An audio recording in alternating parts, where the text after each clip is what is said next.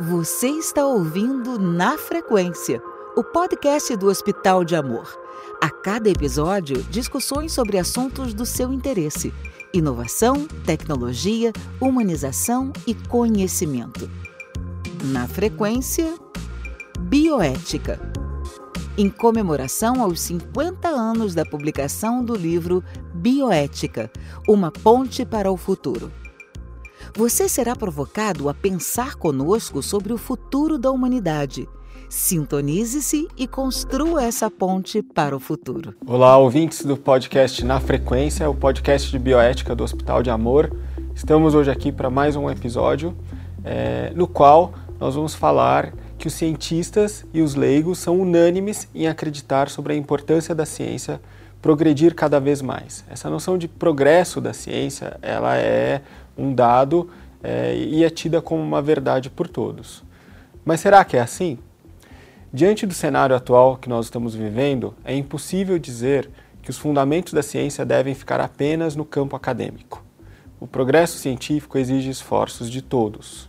São várias as ações, são é, desenvolvimentos científicos atrelados com é, questões regulatórias, com é, questões sociais e a pandemia trouxe tudo isso para o nosso dia a dia, para discussões na nossa é, mesa do café da manhã.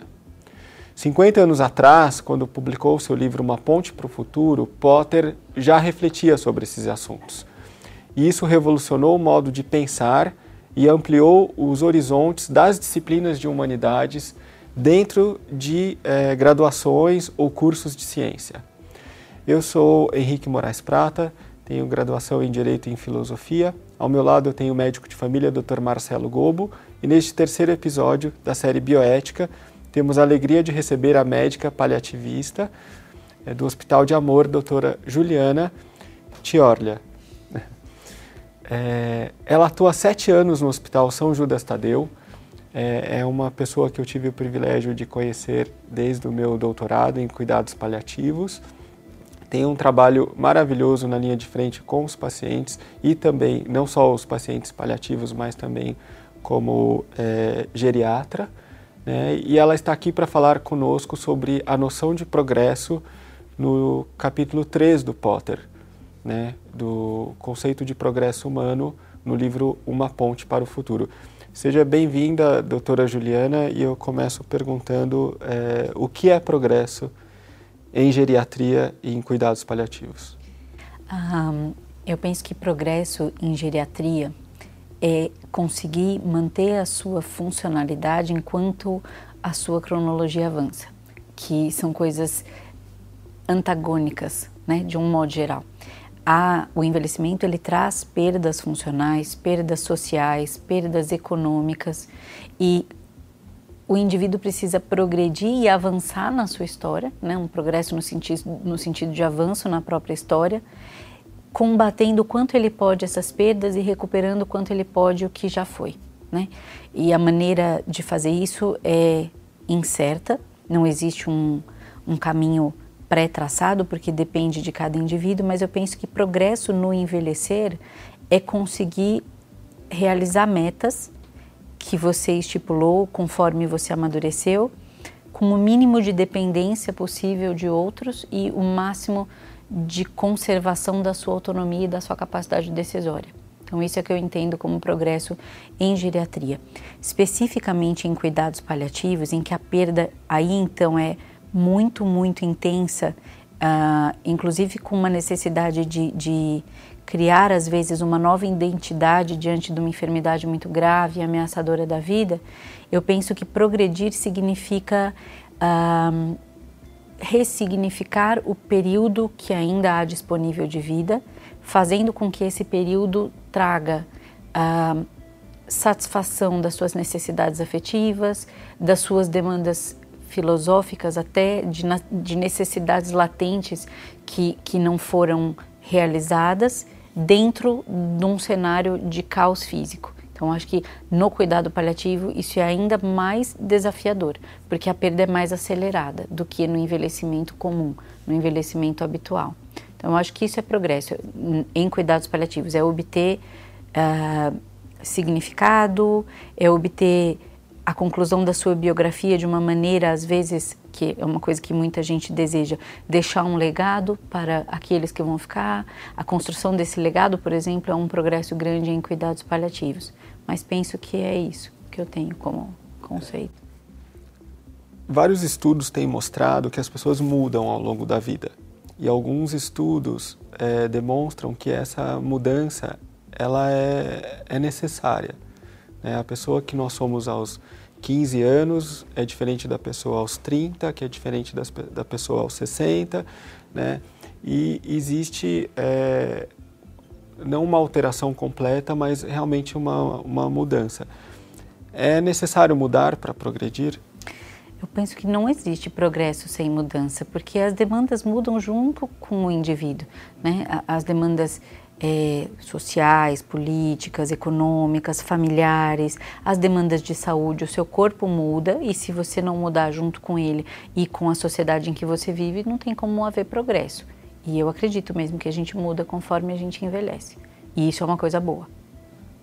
Porque aumenta a adaptabilidade, né? Se você, se você não muda, você não consegue se adaptar às novas necessidades. Eu penso assim.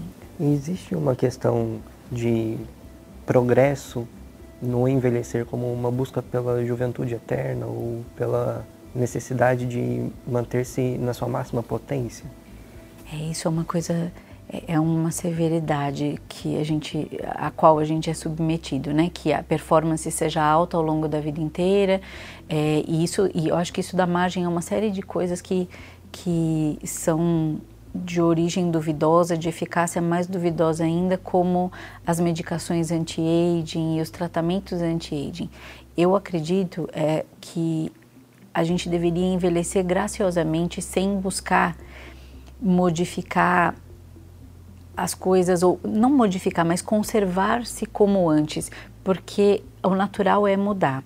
É, eu acho que existe uma pressão muito grande hoje em dia principalmente através de mídias e de, de informações recebidas para que a gente se conserve numa performance máxima. E isso não vai acontecer. Né? A, a, grande verdade é que isso não vai acontecer.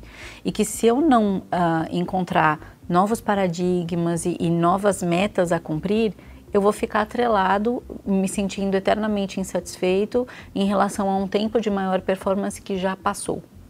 Isso é, é, eu acho a coisa mais difícil de envelhecer hoje em dia é, é, querer desempenhar da maneira que a gente desempenhava aos 20, aos 30 anos, o que não vai acontecer.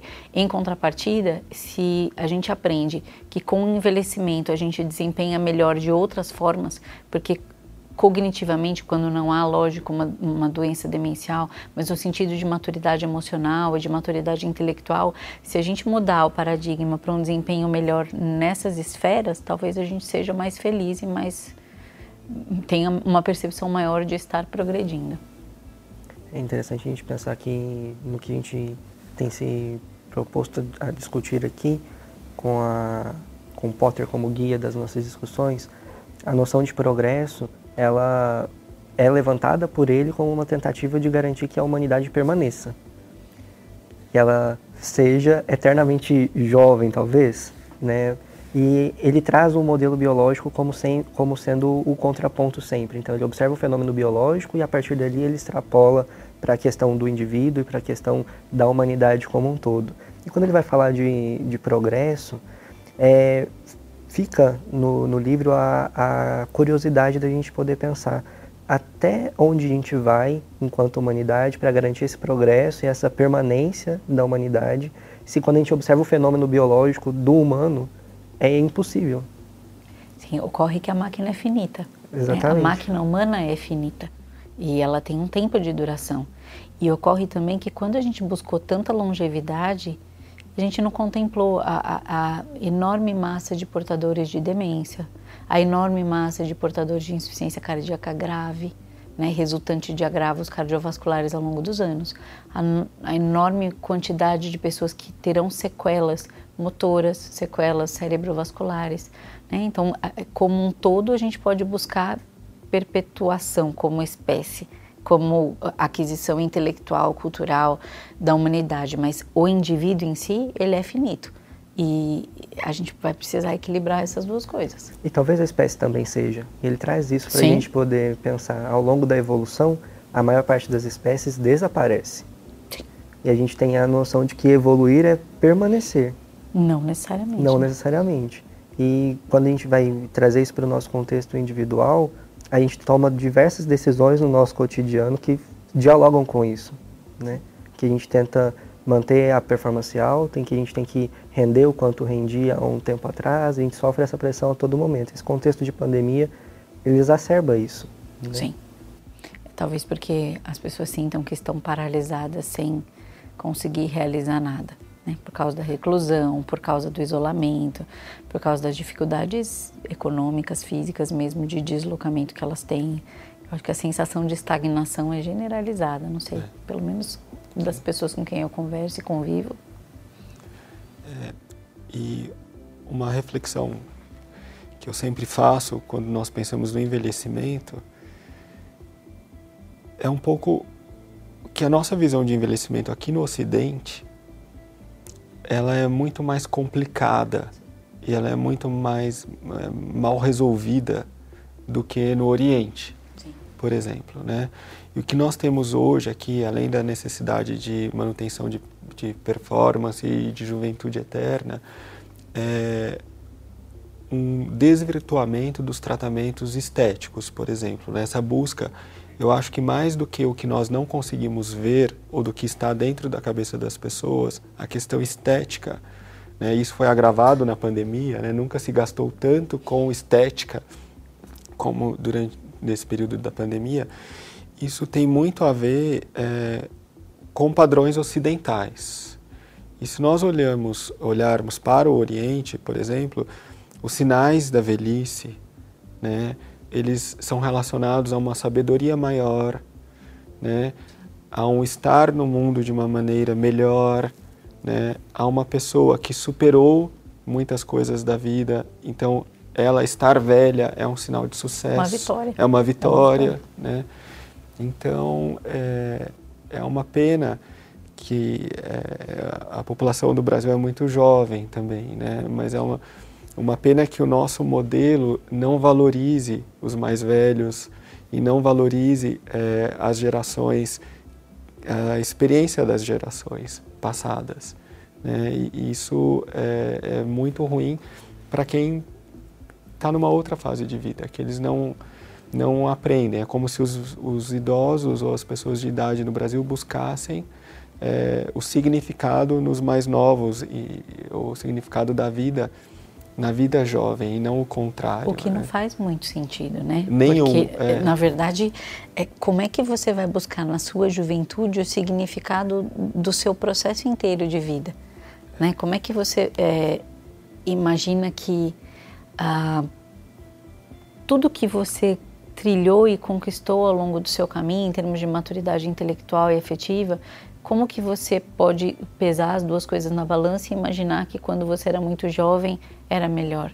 Né? É, é um, um, uma cultura completamente diferente da ocidental, né? em que se busca o idoso como uma fonte de aconselhamento, como uma imagem, como você disse, de sucesso, daquilo que deu certo. Uhum. Essa pessoa viveu tanto é porque deu certo. Né? É, Ela teve é. uma série de experiências que foram superadas e o jovem não busca no Ocidente esse modelo de superação e diga, escuta, vou, mãe, pai, como que você fez quando era a sua vez? Eu estou tendo essa ou essa dificuldade. Não, isso não acontece no Ocidente. Eu acho, eu acho, eu acredito nas mídias sociais como disseminadoras de conhecimento e, e fundamentais, mas também existe a contrapartida de, de, de, haver uma exigência externa de comparação com parâmetros que não são reais, que não são verdadeiros, e, e isso coloca sobre a juventude também uma maneira um pouco torcida de, de se perceber e, e, de estabelecer metas para si mesmo. E isso é bem diferente no, no Oriente, eu penso. Uhum. É. E por outro lado, é, é quase é, proporcional as imagens que são postadas, o aumento de uma insatisfação pela própria vida, né? aumento de uso de antidepressivos ou, ou de questões muito complicadas na juventude, sendo que as imagens é, vendidas pela pessoa são outras, né? Então eu, eu me pergunto, pensando na questão do progresso, até que ponto é, essa, vi, essa vida de filtros, né, do, de imagens, ela impede a pessoa de, de evoluir enquanto pessoa. Eu penso que é um retrocesso, é o oposto do progresso. É o oposto, né? Eu acho. É, eu, eu né, na, minha, na minha humilde opinião, é o oposto do progresso. É, e se preocupar com a opinião do outro e não com o próprio desenvolvimento enquanto pessoa, né, enquanto um ser é, que tem uma coerência. Né, Sequer se desenvolve crítica. Exato. Não se desenvolve crítica. E a gente vê, eu não sei, eu tenho visto, né, é, um imediatismo nos mais jovens, né, nos estudantes, nos residentes médicos, às vezes, né, um imediatismo. Eu quero agora, neste momento, ter uma absoluta qualidade de vida.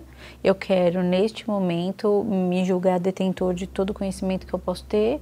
E eu quero isso para ontem. Não existe mais aquele processo anterior, né, de uns, uns alguns anos atrás de, de ok, mas eu preciso trabalhar muito para atingir um certo ponto. Não, as pessoas simplesmente não, não imaginam que elas vão percorrer esse caminho de trabalho árduo por alguns anos até elas se encontrarem no, no auge intelectual delas ou para começar a buscar uma qualidade de vida um pouco maior. Eu, eu vejo um imediatismo muito grande na juventude. Eu sei também que eu corro o risco de, de parecer saudosista e nostálgica, mas e as coisas têm que mudar, mas eu não sei se esse imediatismo e se esse paradigma de aparentar o que nós não somos ou o que nós não temos realmente é salutar para progredir. Eu acho que ou, ou de não olhar para dentro, né? sim, de só olhar para o outro. Só outro é olhar para o outro. referência. A minha referência é externa, não é interna. A maior dificuldade da geração dos millennials e da geração Z é quando sai de dentro do ambiente familiar e vai para o mundo atualmente, né? Eles não têm ferramentas sociais, né? Não têm social skills e não têm é, parâmetros de sociabilidade. E, e isso é muito complicado, né? Porque deveria ter sido adquirido numa etapa anterior. Como que você depois se relaciona em sociedade, né? Quais valores essas pessoas levam adiante ou, e são pessoas que daqui a pouco estão tomando as decisões em saúde pública, né? Em direitos coletivos, né? Então é desafiador uma intolerância à frustração, né? Que eu acho que inclusive acontece em relação é, ao próprio envelhecimento, né? Eu não tolero envelhecer, eu não tolero ter uma performance menor porque eu não, não sequer estou me comparando vivendo em sociedade com outras pessoas e vendo que isso faz parte da vida, né? São, são bolhas pequenas de, de relacionamento físico, concreto, social, que era onde a gente antigamente aprendia o que, que é um comportamento aceito e o que não é, para um outro mundo em que eu tenho pequenos universos de comportamento ditado por, por um terceiro e não por mim mesmo. A dimensão disso é tão grande que se a gente for pensar em diversos níveis, isso modifica a nossa neurofisiologia. Então, é, geracionalmente falando, né, quanto mais intolerância à frustração eu tenho, eu tenho mudança na minha regulação interna de dopamina, na minha exposição de neurotransmissores, de receptores e dos transportadores, e isso muda como o meu cérebro funciona. Então, não é só uma questão geracional cultural, ela é biológica também, é a expressão disso. Então, quando uma criança chora e eu demoro a poder é, atender aquele pedido, eu estou modificando como o cérebro dela se estrutura e lida com frustração. Quando eu hiperexponho a gratificação espontânea, então eu tenho um aplicativo, eu curto a, alguma coisa ali, eu compartilho, no meu cérebro isso é chuva de dopamina. E eu modifico como o meu cérebro pensa. E a gente modifica como a humanidade é, como a humanidade ocidental é. É uma modificação até anatômica, né? É anatômica. Então, é, o progresso esse progresso macro ele modifica a estrutura biológica do indivíduo, porque embora a gente, como a gente abordou lá no, na nossa primeira discussão aqui, seja geneticamente programado, o nosso ambiente ele força uma expressão genética ou não, e a gente vira uma humanidade diferente a partir disso. E aí, consequentemente, a gente vai envelhecer diferente. A, a gente vai ter uma noção disso quando a geração millennial tiver, estiver envelhecendo. E não tolerar o, o envelhecimento como já não tolera a limitação hoje de ter que esperar 10, 15, 20 minutos para poder ter uma gratificação, uma resposta, ou intolerar a incerteza, a angústia, que é inerente ao processo humano. Como a gente também abordou aqui, a questão de eu não sei o dia de amanhã. E isso é extremamente angustiante para alguém que precisa saber hoje, o, ou daqui 10 minutos, ou daqui duas horas e esperar. Sim. Eu, eu fico pensando como deve ser difícil é, a, convivência entre gerações de modo tão próximo assim, é, diante de desafios que são cotidianos e impostos pela pandemia agora, em que todo mundo está ligado dentro de casa e tem que ficar ali e os conflitos geracionais só aumentam. E para os jovens, eu acho que a pandemia vai trazer uma coisa tão, tão difícil de, de lidar, que vai ser é, a ausência dos, dos pares da propriedade fazendo esse controle social do que é aceito ou não. Eu acho que esses jovens, eu digo isso porque tem um de 15, um de 10 em casa, eles estão, toda a base de comparação são os pais ou aquilo que existe no mundo virtual, quando na verdade estão em plena idade de conhecer o que é aceito pelos colegas e o que não é, que tipo de comportamento é adequado ou não. Né? Porque não basta só a comparação com os pais, né? existe a necessidade da comparação com os seus pares, da sua própria idade, num, num âmbito real e físico mesmo. Então, não sei o que é que vai parecer disso. Psicologicamente falando, a gente nessa fase, inclusive, você já não tem a influência dos pais como Sim, principal referência. não era pra gente estar tanto ali. Exatamente. Né? E aí, era. como isso vai mudar a geração, que já é mais dependente dos pais. A, a, grande diferença das gerações envolve isso, né? Os filhos saem de casa mais tarde, você tem mudanças de ciclo, né? Aquilo que a gente estuda hoje como ciclo familiar, ciclo do envelhecer e que guia toda a nossa prática de cuidado já não é mais verdade porque o ciclo familiar não é daquele jeito mais. Você vê cada dia mais os filhos deixando tardiamente os pais e a gente vai progredindo, na verdade retrocedendo, porque isso é infantilizar mais comportamentos. E aí, com certeza, o, embora a gente vá caminhando para um progresso tecnológico, mas um, um retrocesso social, né? uma, uma incapacidade de lidar com as questões que são naturais e que você está no mundo adulto, mas não não é adulto nesse mundo, né? Sim. E como vai ser o envelhecimento desses jovens de agora? É uma incógnita. Vai ter que manter a hiperestimulação até a hora da morte. Não sei como vai ser possível fazer isso. É o que é feito hoje, né? Sim. Para a terceira idade, porque vai ser insuportável lidar com, com a ausência de estímulo com a ausência de estímulo. Com a quietude, com o insight. Né? Exato. Mas a gente tem uma questão neuroquímica aqui, né? Em que isso vai acontecer.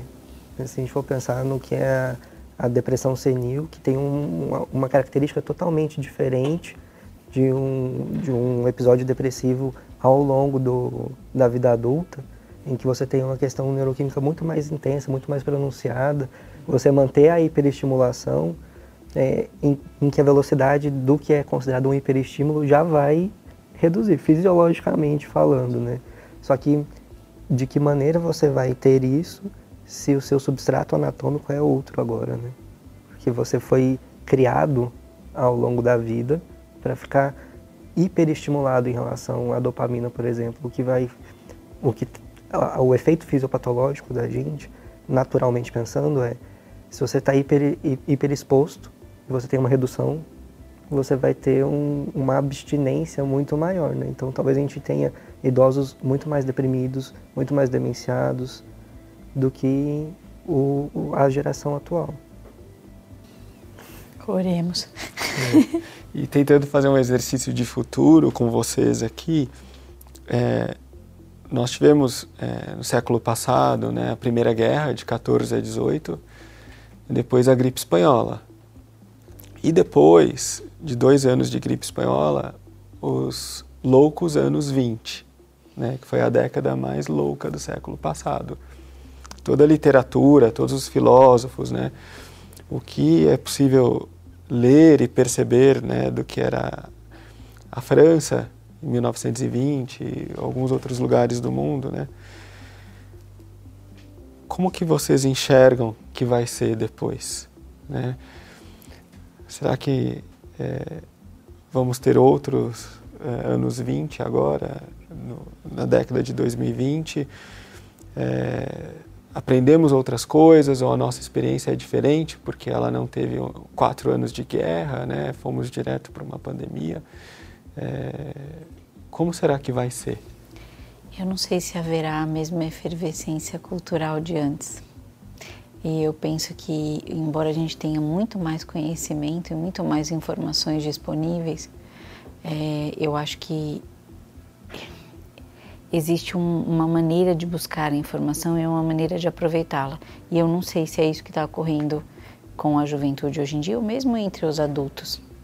Então, eu estou tentando imaginar que talvez uma pequeníssima parcela consiga efervescer e, e inventar alternativas para interagir socialmente ou para produzir cultura, mas eu não sei se a grande porção da população, a maioria da população vai vai fazer esse movimento. Eu realmente não sei dizer isso. A gente tem uma questão que, embora a gente não tenha guerra, a gente tem a consequência do fenômeno guerra acontecendo. Porque a, a guerra, a primeira guerra, ela aconteceu longe das pessoas.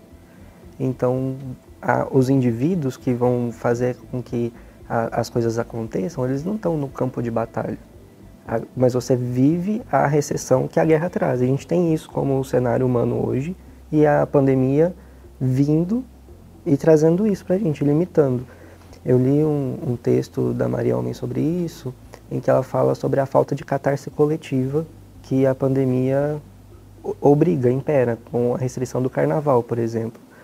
E aí o que você descreveu é uma catarse coletiva tardia, né? depois do fenômeno da, da restrição da guerra e da, da pandemia. Isso é um fenômeno humano necessário, então provavelmente isso tende a acontecer. Como é que talvez seja diferente? A gente vai precisar é, ter esse período de catarse do que é acumulado, especialmente em relação à frustração das coisas mais simples, como o contato com as pessoas que são queridas. É um temor que me vem é que eu acho que muitos anos ainda a gente vai passar por dificuldades econômicas seríssimas e isso vai aumentar potencialmente, eu não sei se eu sou correta em relação a isso, mas eu acho que a, a, pior econômica, a recessão econômica, ela vai aumentar a violência, ela vai aumentar as situações de brutalidade dentro da sociedade. E aí eu queria ver como seria para haver um, uma efervescência cultural diante disso. Eu não sei se nós especificamente conseguiremos por causa da situação econômica e social do país. A gente tem outros fenômenos de pandemia em que você não tem o fenômeno guerra antecedendo, mas que servem de modelo para a gente poder pensar no que acontece como consequência, né? Então, as pandemias que aconteceram ao longo da, das gerações e que não tem o fenômeno guerra, mas tem o fenômeno pobreza, desigualdade social como o principal acentuador, se a gente for pensar no que foi a varíola na França, por exemplo, a gente vai chegar nessas conclusões de que, na verdade, é, esse contexto de incerteza ele intensifica o que já é o cenário basal latente, né? E quando você limita, no nosso caso a gente está limitando aquilo que era a catarse para lidar com o basal. Então você tem uma amplificação do, do problema que já é, já é prévio. Não é a pandemia em si que é a questão.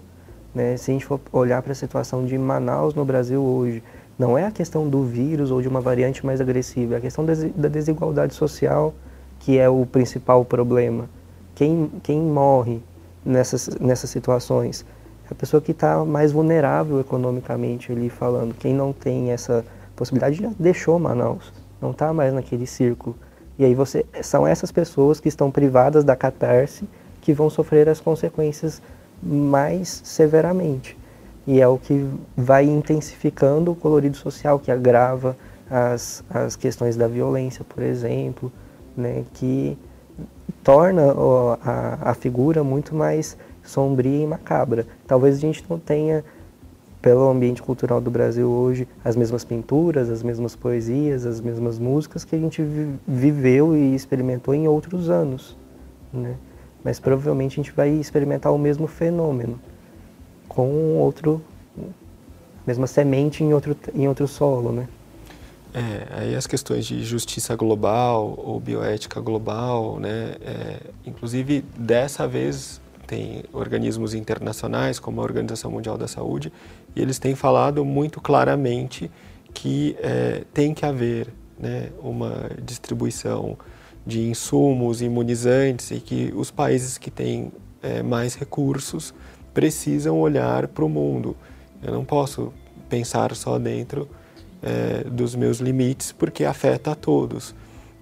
Então, essa noção também de que, é, ao mesmo tempo em que houve um fechamento de fronteiras, é, a reabertura depende é, de uma distribuição de recursos, é, mexe inclusive com, com tudo que vinha sido, é, tinha sido feito com acordos, o, o próprio TRIPS, e vários outros acordos comerciais grandes, né? Por quê? Porque eu tenho uma emergência sanitária, eu tenho uma questão ameaçadora não da minha vida, mas da espécie, né?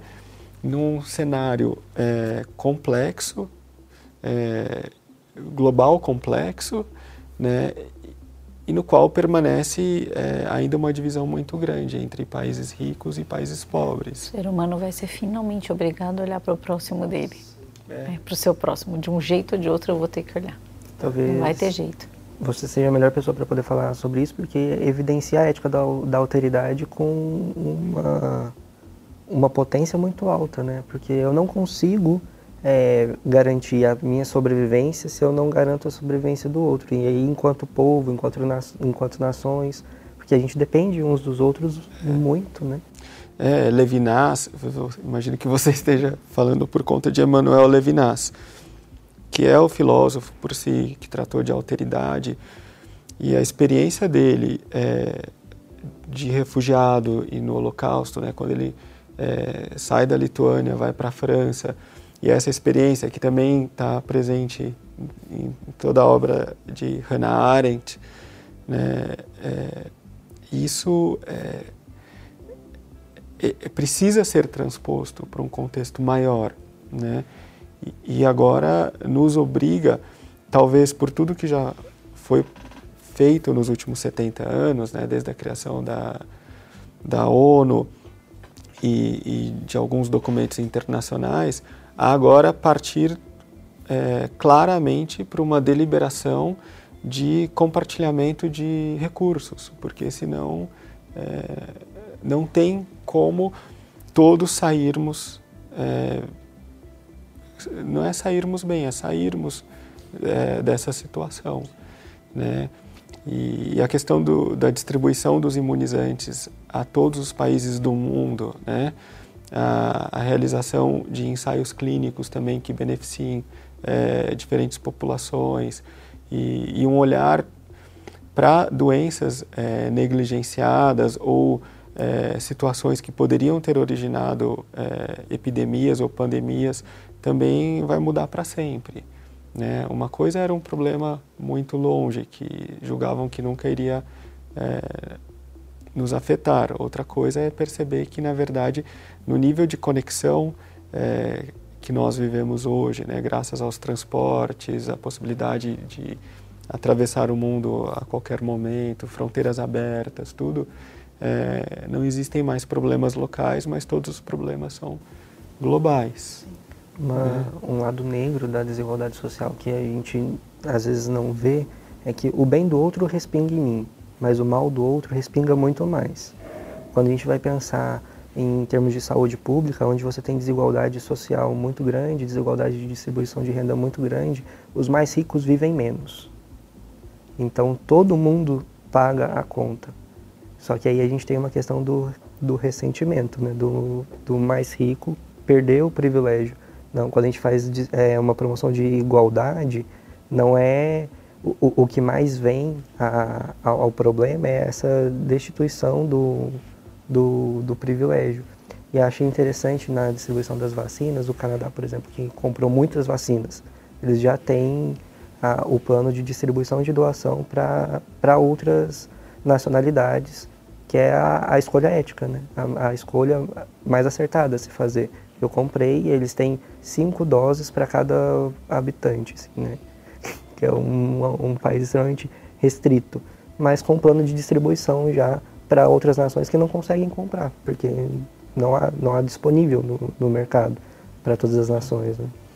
E é interessante falar sobre isso num contexto de agenda de bioética, né? porque eu sempre falo para os alunos, as nossas discussões no Brasil, é, a gente pode fazer uma analogia com a televisão branco e preto. Nós estamos com 40, 50 anos de atraso no que nós estamos discutindo, é, dos temas que estão sendo tratados, seja na academia, no legislativo, no judiciário, né? E o mundo inteiro está na TV 8K da bioética e o Brasil está na televisão branco e preto com a antena, né? Então esse descompasso é, ele precisa ser quebrado, pelo menos no âmbito acadêmico. E as discussões hoje, já antes da pandemia, em bioética, se você pega todos os eventos que acontecem, as grandes universidades, tudo, o, o tema atual é justiça global, é bioética global né, é, é acesso à saúde por toda a população. Né? Nós somos hoje, acho que quase 7 bilhões de pessoas e é muito díspare o que é, cada um é, tem para sobreviver ou de acesso à saúde. Então, é, quando as pessoas falam às vezes dos princípios de Georgetown, de outras coisas tal, eu acho importante nós sempre estarmos na, na pauta que é, é, a pauta dos países desenvolvidos e das grandes universidades. E, e já há alguns anos é justiça global. E é importante saber também, por isso que eu, o propósito desse podcast não é falar é, de temas é, polêmicos em bioética, ou de fazer pesquisa de campo, chamar pessoas para darem depoimentos é, com o, o, que pode ser considerado polêmico, digamos assim. Mas é uma reflexão mais densa, mais profunda, né, sobre o próprio significado da espécie humana, da experiência humana, né, num contexto global e numa agenda que seja uma agenda correta. Porque rediscutir o que já foi é, é, discutido, resolvido e que já é, é passado, é, não faz sentido. Da mesma forma que é, uma abordagem folhetinesca também não faria sentido nenhum numa discussão de bioética. Né? Então, é, eu realmente acredito que, e espero que no, no luto coletivo atual, é, que seja um luto bem resolvido e que resulte uma experiência de, de alteridade e de vida, seja entre indivíduos, seja entre nações, porque é, do jeito que as coisas estavam, né, se a gente pensar é, a Organização Mundial da Saúde é, é sempre muito feliz em todas as colocações, etc. Mas, por outro lado, se a gente pega né, a Organização Mundial do Comércio, algumas pautas é, é, distantes né, dos cenários que a Organização Mundial da Saúde é, colocava ou chamava a atenção. Então, a, acho muito importante isso, né? estarmos atualizados na pauta é, com a, digamos, a densidade necessária, uma aproximação correta de assuntos é, que são mais importantes do que outros que já são tratados cotidianamente em programas de televisão, né, é, em programas de auditório. Acho importante dizer também para os ouvintes que é, assuntos que são de bioética, mas que estão é, é no dia a dia, é, nós não iremos tratar, porque a reflexão proposta aqui é algo é, mais aprofundado e que olhe para a pessoa enquanto ser humano é, e, e para a coletividade enquanto é, espécie, né, sem é, restrições é, de fronteiras ou de, né, de qualquer outro tipo.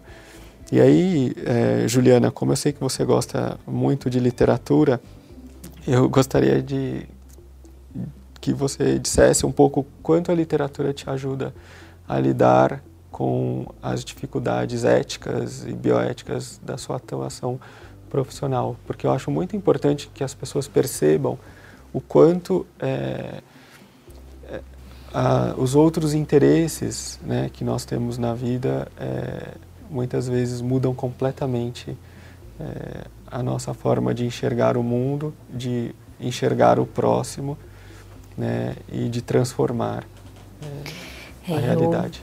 Eu, eu penso que a gente agrega a nossa maneira de atuar e de nos comportarmos em sociedade, em família e eh, no nosso trabalho, a gente agrega experiências aprendidas de outros ou relatos de outros e a gente mistura não só as nossas próprias experiências, como é, as coisas lidas, os filmes assistidos, os estudos realizados, tudo isso te forma é, um indivíduo singular.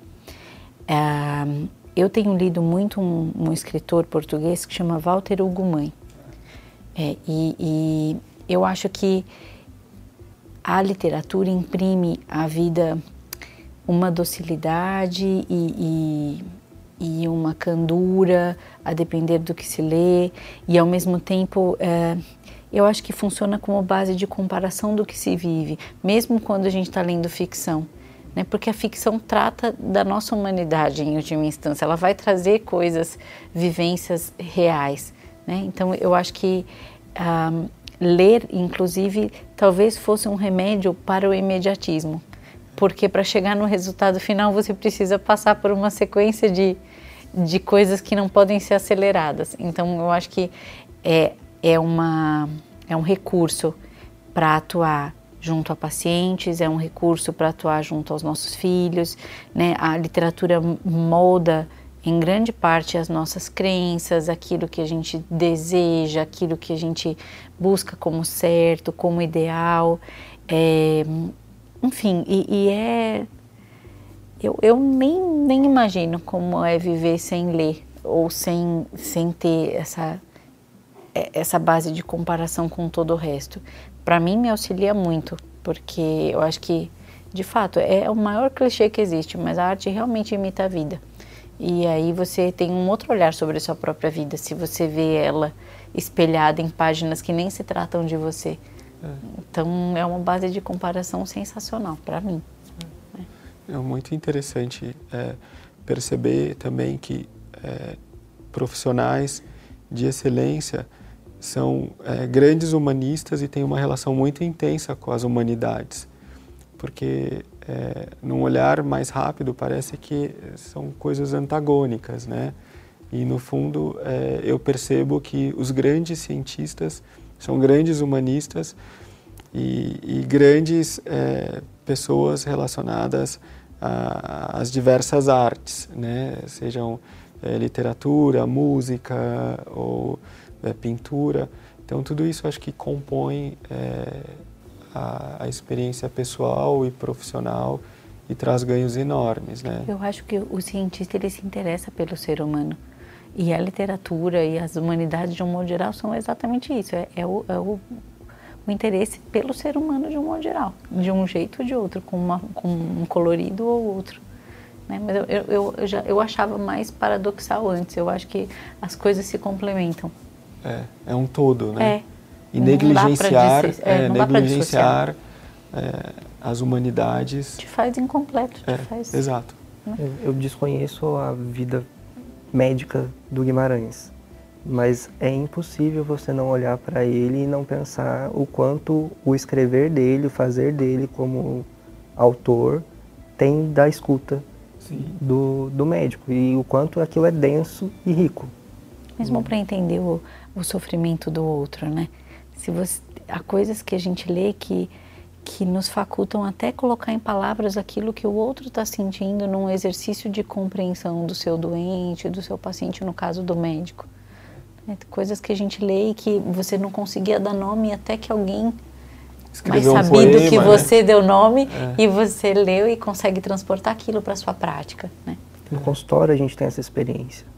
O nosso entendimento clínico ele depende de uma escuta e de alguém que traduziu em, em uma, uma narrativa que é única, uma experiência que a gente vai categorizar como um sintoma ou como um sinal. E é o que ele faz quando ele coloca os neologismos, quando ele traduz o que a gente vê todos os dias. Né? Todos os dias a gente vê na, diante da nossa mesa, na cadeira, alguém que está contando uma história a Guimarães Rosa todos os dias. E talvez essa seja a melhor coisa do, do nosso fazer, né? É, eu, eu, falando sobre literatura, que eu estou agora com essa mania do Walter Ugumãe, ele descreve num dos livros dele uma cena de luto, de, de viuvez, na verdade, de um senhor que acabou de tornar-se um viúvo.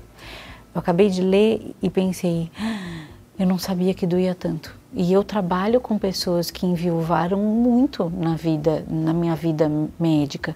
Mas quando eu li aquilo nas palavras dele, eu pensei, ah, meu Deus, eu não, sabe, não imaginava que podia doer tanto, porque ainda não vivi. Né? Mas isso me ajuda a trabalhar com outras pessoas que estão passando pela mesma coisa. E não, é uma coisa que é, não tem nada a ver com a minha parte científico-prática. É. Então eu acho que é fundamental, né? É. Não tem e tem. E tem. É, como atender uma paciente com é, questões é, de uma é, é, cadeira de rodas ou algo assim e ver as pinturas da Frida Kahlo. Sim. Né? Sim. Aquilo te faz pensar de uma forma é, muito maior. Ou a própria Clarice Lispector, né? que é uma Frida Kahlo da literatura. Sim. É, eu fico feliz que ao final desse programa de progresso nós tenhamos falado de Guimarães Rosa. Eu acho que Guimarães Rosa foi, é, do meu ponto, humilde ponto de vista, o, o maior escritor assim, é, brasileiro, é o que eu mais gosto. E Miguelin, para mim, é a grande obra dele. É, mais que Grandes Sertões, que tudo. É, o Miguelin é, é, né, na novela Campo Geral é, é, é a verdadeira humanidade aquilo, a história daquele menino. Então, nós encerramos aqui pensando em literatura, pensando no progresso humano como algo necessário e essa reflexão bioética passa obrigatoriamente por uma reflexão é, literária né, do que é a nossa condição e os assuntos como os que nós tratamos hoje é, também merecem ser discutidos em todas as esferas da sociedade. Né? E eu aproveito para agradecer novamente a doutora Juliana por ter estado aqui conosco. Foi um prazer. É, foi uma honra para nós, é a primeira participação de, de outras que virão. É, obrigado por compartilhar o seu conhecimento conosco. Né? Eu creio que os nossos ouvintes também aproveitaram muito. Encerramos este episódio já deixando o convite para o próximo programa, é, na certeza de que a cada dia nós conseguiremos apresentar uma reflexão ética, bioética e uma nova perspectiva para a relação humana, para os encontros que acontecem aqui, sobretudo o encontro paciente profissional de saúde. Muito obrigado a todos e até o próximo programa. Você ouviu Na Frequência, o podcast do Hospital de Amor. Obrigado por estar conosco e construir essa ponte para o futuro. Sua doação nos ajuda a compartilhar conhecimento e salvar vidas. Entre nessa sintonia. Acesse hospitaldeamor.com.br barra doe e faça a sua doação.